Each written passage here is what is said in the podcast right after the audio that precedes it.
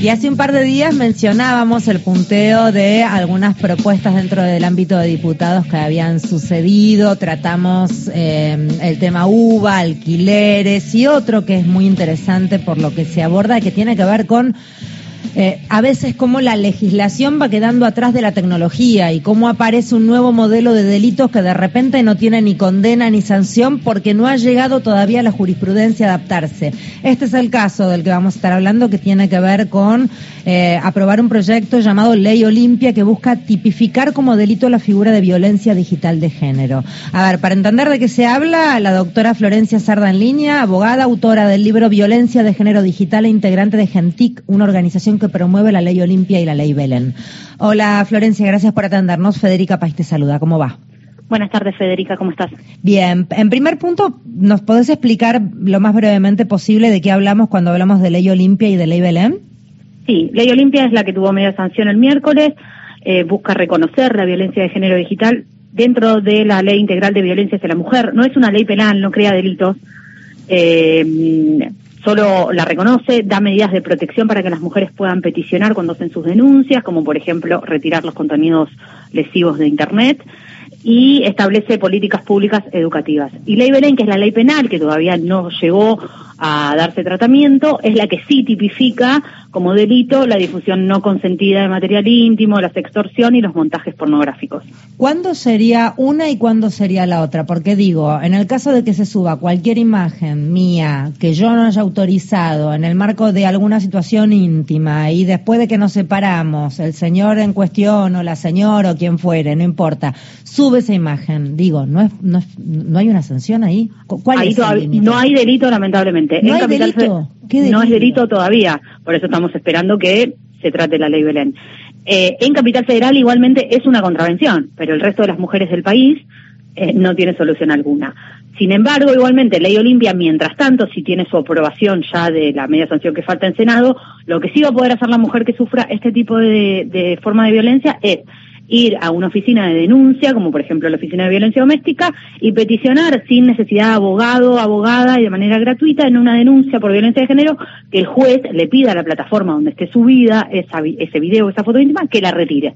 Y eso funciona, te lo digo más allá de que eso el juez lo va a hacer y todo, pero digo, viste que está, lo que te explican es que una vez que se subió, se subió y olvídate, porque aparece. La realidad es imposible, o sea, mm. una ley no va a venir a solucionar no, claro. 100% todo, la hicimos con las mejores de, de, de, las ganas, pero sabemos que es muy difícil, sí, se puede identificar el primer y segundo lugar, pero después si realmente se masiviza, eh, globalización mediante, en, con un clic se llega a millones de personas y es bastante complejo. Hay mujeres que ni siquiera saben a dónde ha llegado su material, porque termina alojado en páginas de, no sé, de Hungría, en cualquier lado puede terminar. Sí.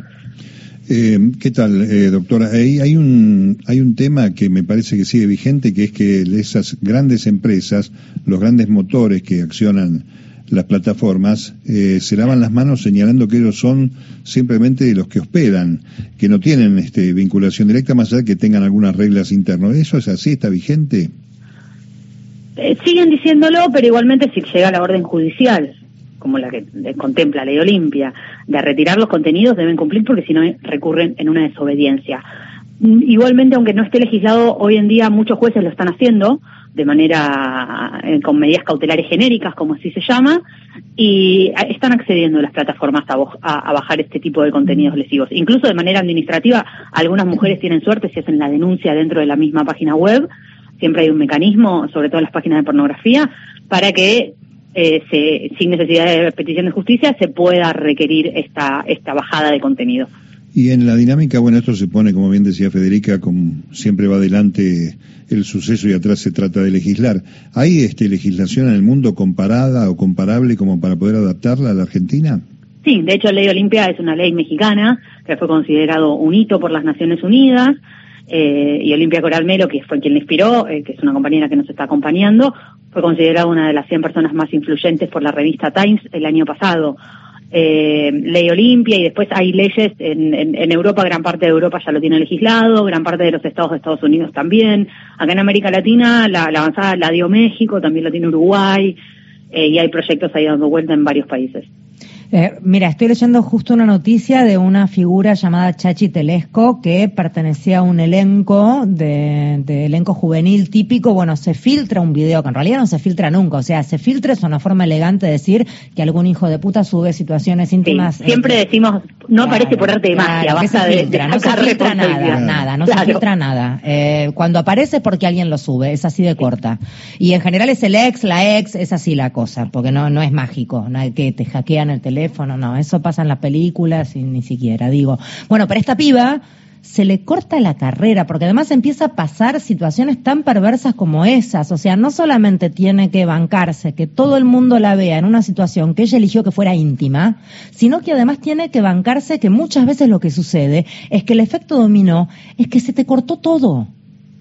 Hoy en día cualquiera, eh, los trabajos googlean a las personas. Imagínate la reputación digital, lo más, sobre todo para las generaciones más jóvenes de nativos digitales. ¿Cómo se afecta la, la, la, reputación digital de una persona si tiene un video, si tiene un scratch, si tiene una suplantación de identidad? A veces ponen perfiles falsos en páginas de, de, de, prostitución, eh, de todo. Eh, la, realidad es que las consecuencias máximas, por eso Ley Belén tiene, es en honor a Belén San Román, es que se induce a las mujeres al suicidio. Eh, lo que pasó acá con Belén Román y un montón de casos en el resto del mundo. Bueno, esta joven dice que fue víctima de bullying mediático, o sea, toda la televisión además reproducía el video, la acosaba, decían barbaridades de una chica que no había hecho nada, de una chica que estaba teniendo un momento íntimo con su pareja. Digo, entendamos un poco también qué miramos, qué decimos cuando nosotros, los formadores de opinión o los que tenemos un micrófono adelante, también abrimos la boca, porque somos todos parte de eso. También hay que reflexionar sobre eso.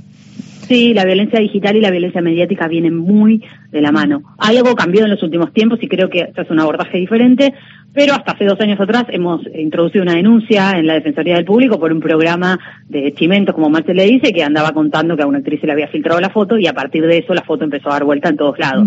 O sea, la responsabilidad de los comunicadores a veces en estos temas sobre todo que hacían chistes y se reían jocosamente, termina haciendo que se dispare peor la escalada de violencia que sufre la mujer. Sí, sí, sí, porque se, se, multiplica. Es muy impresionante y ni que hablar lo que sucede con todos esos anónimos que a partir de ahí se sienten avalados y empiezan también a acosarme eh, a través de, de, los diferentes redes que puedan llegar a abordar a esta persona que está pasándola tan mal, digo. Y eso se replica en cualquier vínculo del club, del colegio, de lo que pudiera pasar, eso sucede.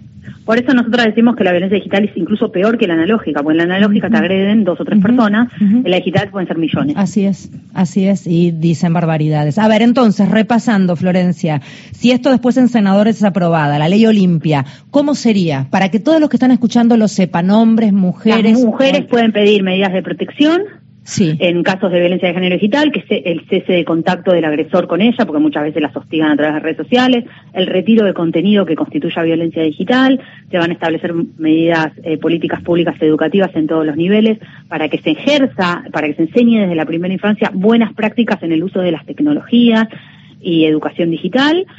Y bueno, esperemos que el Senado eh, tome la posta rápido y que también diputados apruebe la ley Belén para que sea delito la difusión no consentida de material íntimo. Sería, es lo que nos falta, ¿no? Porque es una, es una reforma integral, las dos leyes se complementan. Absolutamente, sería, sería, porque seguramente si pasa a ser un delito, te digo hasta para el bolsillo, si es contundente, vas a ver que mucha gente de repente no se le filtra más nada, suele pasar.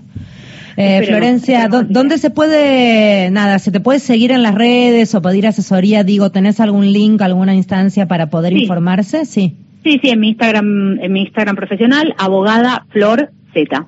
Así estoy en todas las redes y ahí estamos subiendo toda la información de las organizaciones y de las leyes. Bueno, a la orden para lo que quieran divulgar, acá estamos. Beso enorme. Muchísimas gracias. Eh. Buenas tardes. Eh, era la doctora Florencia Sarda, abogada, autora del libro Violencia de Género Digital, integrante del GENTIC, una organización que promueve estas dos leyes de las que hablábamos, la Olimpia